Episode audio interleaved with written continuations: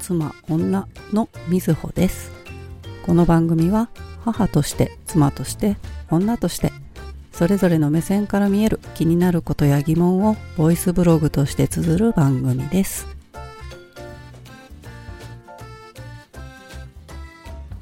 話したいことがたくさんあるのになかなか収録が追いついていない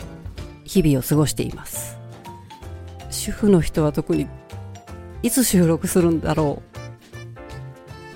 ちょっと時間の使い方が下手なのかなと思いながら、まあ、ゆるく長く続ければいいかなと思って配信このまま続けたいなと思ってます。3月の下旬に実は東京に行っていました。第3回のエピソードで、まあ、推しの話をしてたんですけど、コンサートを見に行くために東京へ行っていたんですけども、まあその推しの中に実は入っていないアーティストです。平沢進さんという方のコンサートに行っていたんですけど、私は大阪在住なので、えー大阪にも来られることはあるんですけど、ちょっと特殊なライブがあって、大阪では開催がもうずっとされてないので、もう東京まで行ってやろうと。で、チケットがもう取れないだろうと思っていたところ、たまたま取れてしまったので、え行くことにしました。まあ、前回のね、推しの中になぜ入っていないのか。もう、ファン歴で言うと25、6年ぐらいになるんですけど、推しという位置づけでもないので、私の中ではすごく不思議な、こう、存在でもあるっていうのもあって、えファンであることをあまり口外していないっていうのもあるんですけどね。え気になる方は、えー調べてみてください。えそれで、えーライブを見に行くために東京へ行ったんですけど、東京に行くこと自体が20年ぶりぐらいだったんですね。前回東京に行ったのは、その頃お勤めしてた会社の出張で東京のビッグサイトに行くことがあって、まあその時は日帰りだったので、現場に行って終わったら飛行機で帰ってということだけだったので、特別こうビッグサイト以外に何も移動もしてなかったので、で、東京を何かね、楽しむ目的もなく、そういう時間も一切なかったので、で、今回はコンサートに行く目的と、まあ、一泊ぐらいしてもいいかなと。ちょっとね、新幹線のチケットを取るのに、もう宿泊しちゃった方が安いこともあったので、まあどうせなら泊まってしまおうかなと。で、まあ子供たちもいますので、えー子供たちは実家の方へちょっと預かってもらって、一日お泊まりしてもらって、もうなかなかね、あの主婦が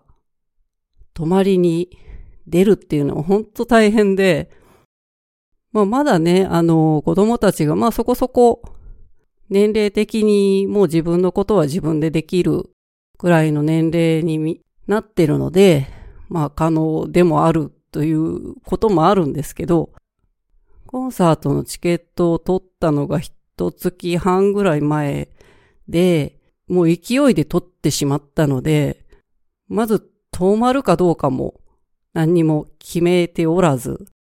もう今チケット取らないと行きたいなって思った時にもう行動に出るっていう風に最近しているので、とりあえずチケットを買っちゃえばなんとかなるだろうと思ってチケットを購入し、で、そこからさて子供たちをどうするか。まあ春休みには入ってるので、で、ただ平日だったので、夫も家にいないと。で、とりあえず子供たちを預けなければいけない。で、えー、コンサートは夜なので、それまでに東京へ着いていなければいけない。で、コンサートの前日に東京へ行っておくか、どうするかと思ったんですが、コンサートが終わってからだとなかなか時間的にタイトになるので、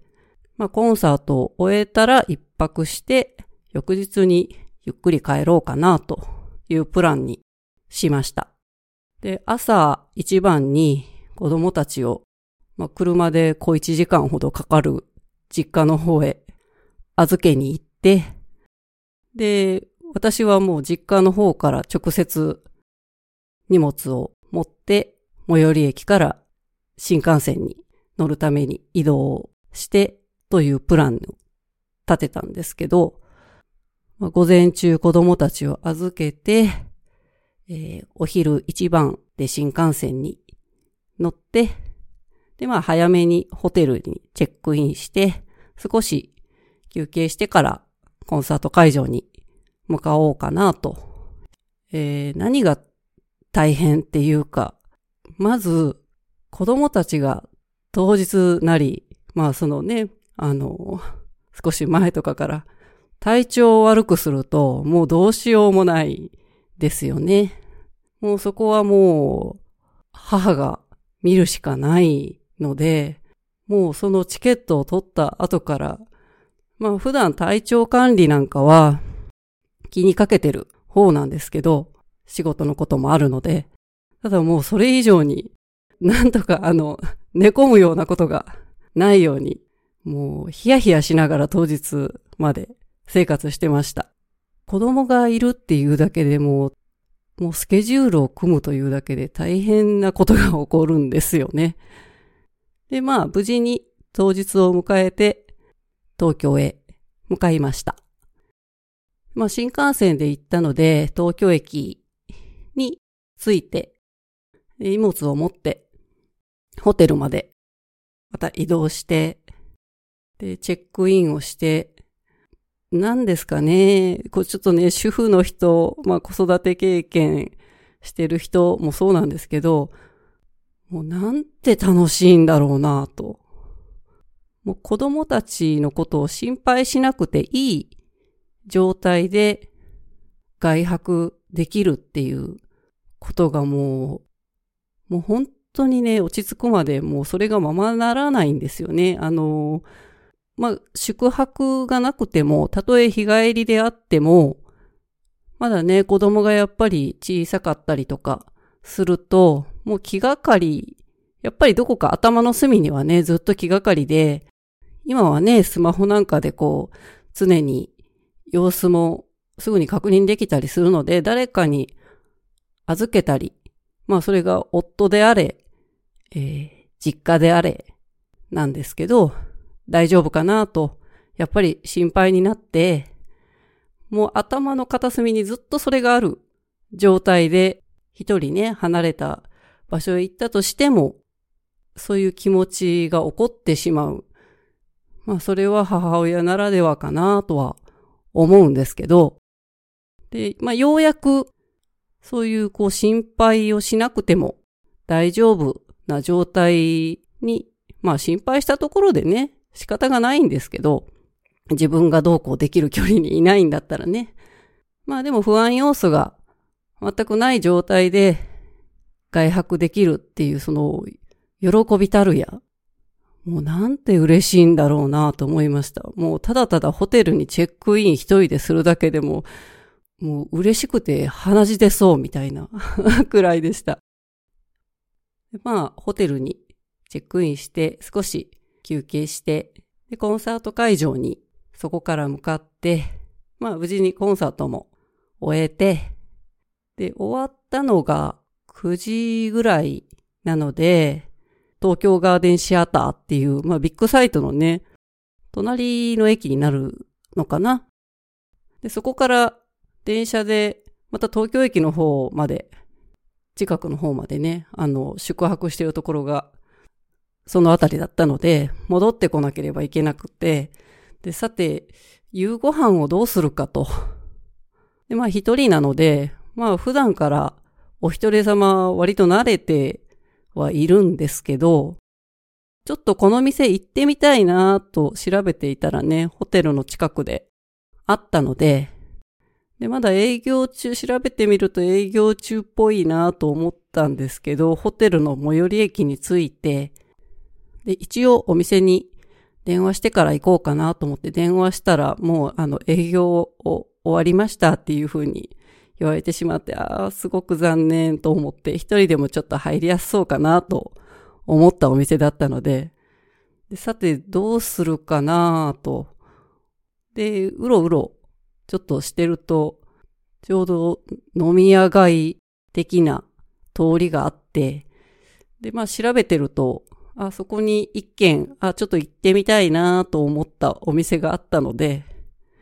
ちらっと覗いては見たものの、外からとってもね、中の様子が伺えたので、ですごく小さいお店で、こうカジュアルフレンチ、まあ、あの、家庭料理的な感じのね、お料理を出してくれるお店だったんですけど、割とね、お客さんも多くって、でも、なんかフフレンドリーな感じがあったので、で、私もね、えその日一日、ピンク色のウィッグをつけたまま、うろうろしてたので、この人入ってきたら、食事、他の人と楽 しめないかなとかいろんなこと思って、ちょっと入るのやめて、あ何かテイクアウトしてホテルで食べようかなと思ったんですけど、もうなんか時間的にこういろいろ難しくなってきて、で、たまたまうろうろしてたら、あ、ココイチがあると思って、もう十数年ぶりぐらいにココイチをテイクアウトで食べました。もうまさか東京に来てココイチ食べるとは思ってなかったんですけど、大好きなカツカレーを頼み、カレーをホテルへ持ち帰って、お部屋でカレーを食べて、で、ちょっと楽しみにしていたホテルの温泉に入ろうと。きっとね、あの、時間帯的に混む時間は、ちょっと避けた方がいいかなと思って12時を超えてから大浴場のあるフロアへ移動して、で、とっても小さな大浴場だったんですけど、あの、洗い場も3つしかない。も、もちろんあの、温泉なんですけど、湯船の部分というかね、5人ぐらい入ったら結構密な感じになる場所だったんですけど、もう誰もいなかったので、ほぼ貸し切りで1時間ぐらいゆっくり温泉も堪能して、もうなんと言うことないなぁと思いながら、こうお風呂も気兼ねすることなく入り、自分の部屋に戻って自分の家にはない大きなテレビが置いてありましたので、それで映画を見たりとかして満喫してから休みました。で、まあ翌日行きたいところはね、本当にもうたくさんありすぎて、ただもうそこを回ってる余裕はそんなになかったので、何せ、えー、新幹線で大阪まで戻って、で、そこから子供たちを迎えに行き、また自宅まで戻らないといけなかったので、そんなに時間がなくて、あまり朝早く動くよりゆっくりしたいなっていう気持ちの方が大きかったのでね。さあ起きてから、まあチェックアウトが10時だったので、まあゆっくり10時でチェックアウトして、行ってみたいギャラリーだとか、まあ美術館もね、行きたいなと思ってたんですけど、もうあれもこれもいけないなと。で、一つ、もうどうしてもちょっと東京に行ったら行きたいなと思ってたギャラリーさんと、もう一つ移動していきたいなと思ってた場所があったんですよね。で、それが大阪の和菓子屋さんが出張で千葉の方へ来ているという情報を Facebook で目にしていたんですけども、で、Facebook ですでにあの、つながっている方だったんですけど、でも、一年間のほとんどを、出張販売で、あっちこっち行かれている方なので、お会いしてみたいなと思っていたんですが、なかなか大阪にいても会うこともなくって、あの、大阪にもちろん店舗もあるんですけど、そこへまあ行ってもまず会うこともない、まあ、和菓子屋の社長さんなんですけど、社長さん自らいろんなところへね、あの、出張販売に行かれてるんですけど、千葉にいらっしゃるっていうことは分かっていたんですけど、その土地勘があまりないので千葉って遠いんだろうなと思ってたんですけど、スマホでちょっと調べてみたら、電車で20分ぐらいで、あ、行けるところだと思って、どこに行く？あ、もしかしたらそっちに行けば、その社長さんに会えるかなと思ったので、よし、こっちだなと思って、お、行ってみようと。で、場所が新浦安。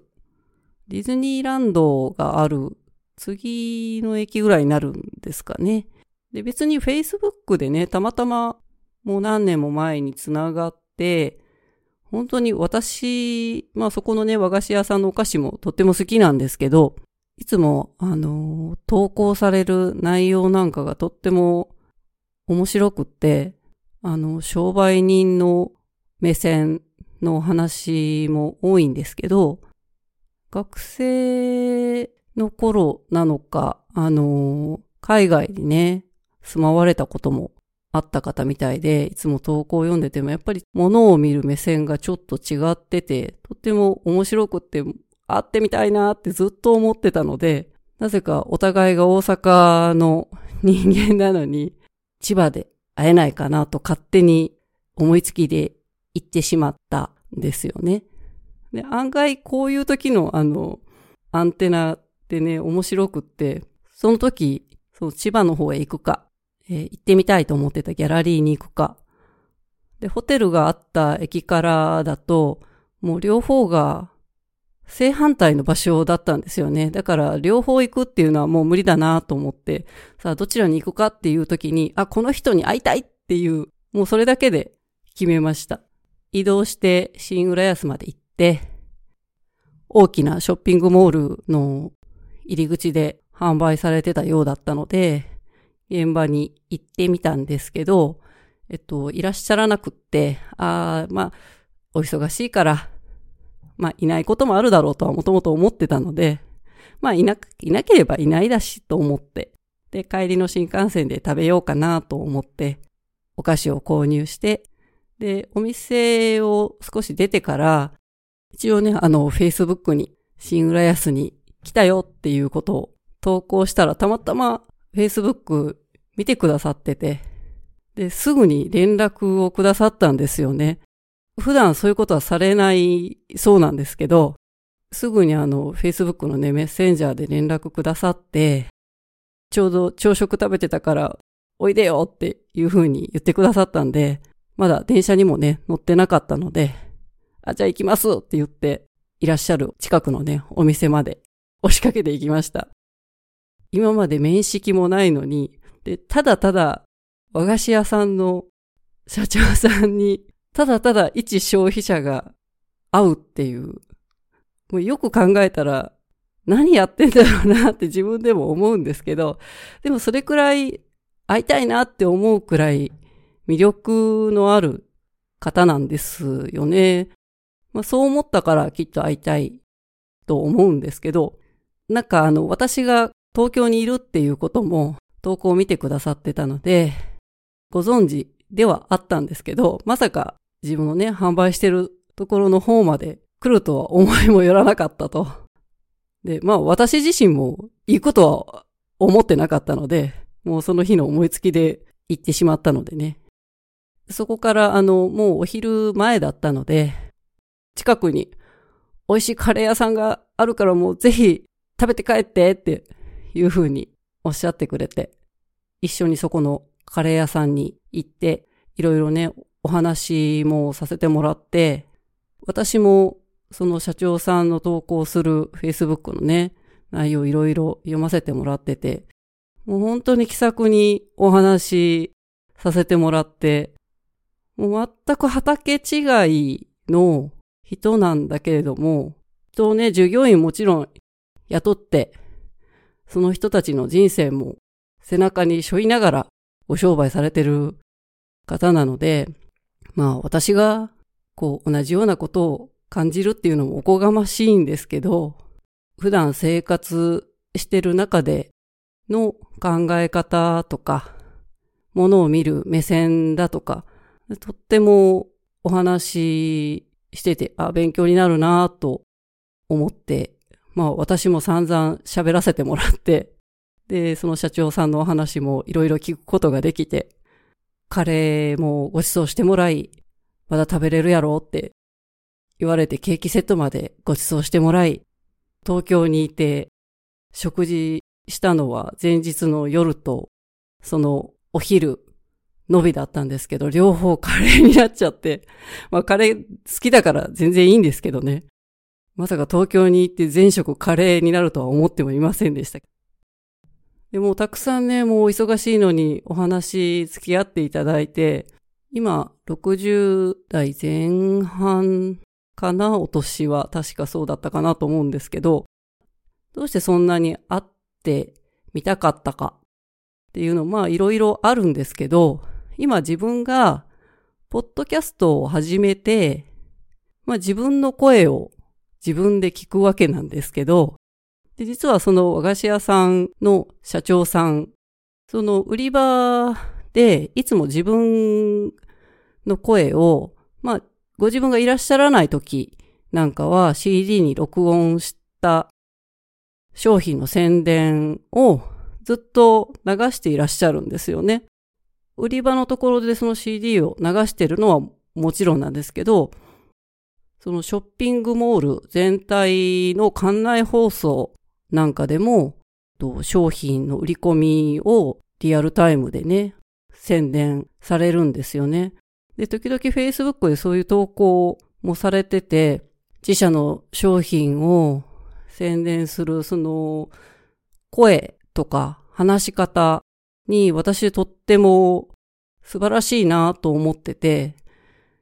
で、一回そのことを聞いてみたかったんですよね。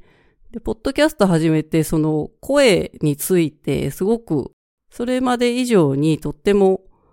こう気になって、どういう気持ちかなとか、ちょっと聞いてみたいところもあったんですよね。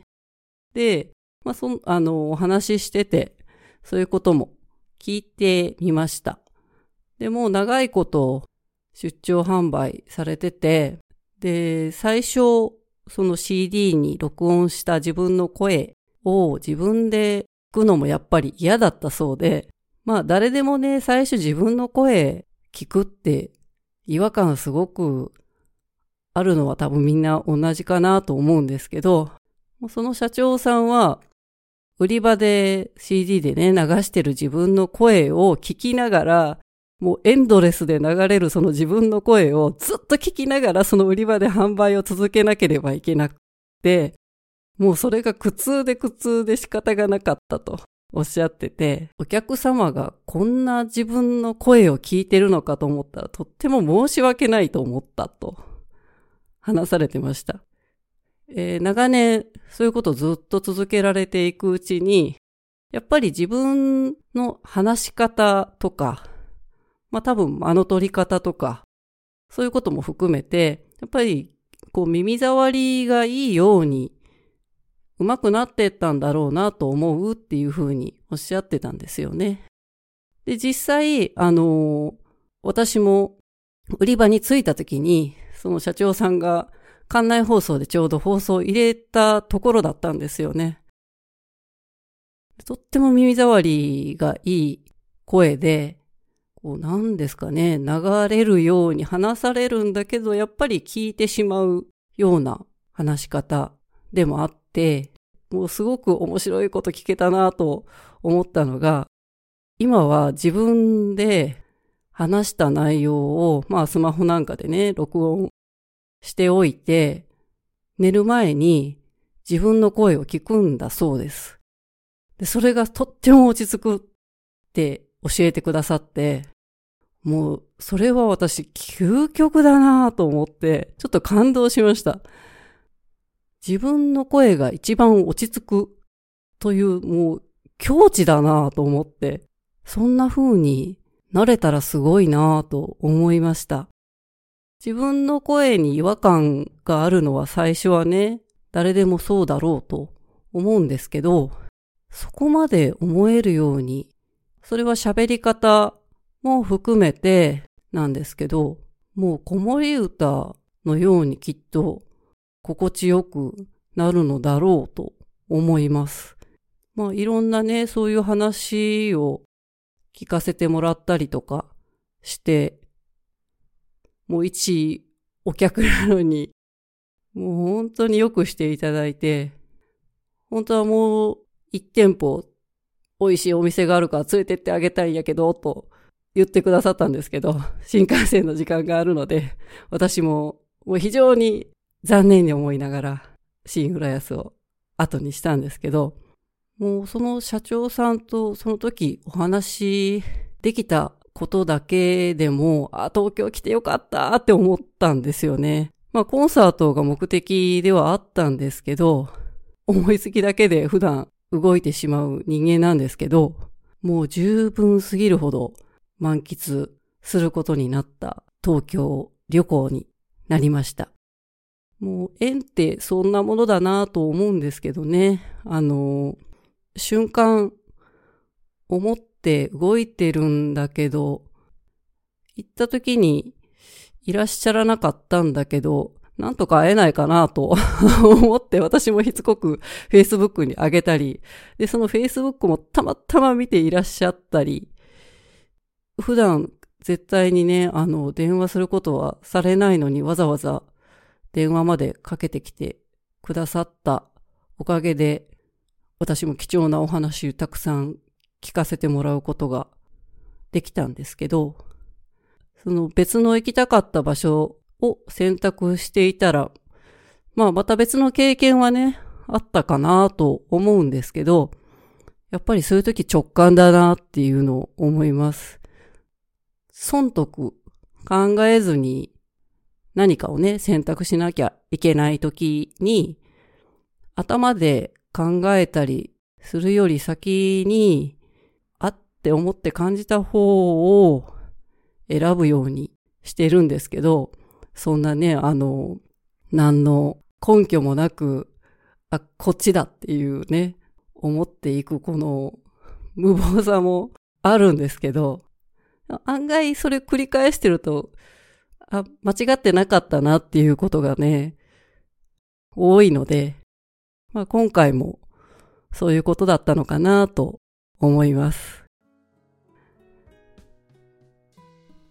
最後まで聞いてくださってありがとうございます。母、妻、女では皆さんからのご意見、ご感想をお待ちしております。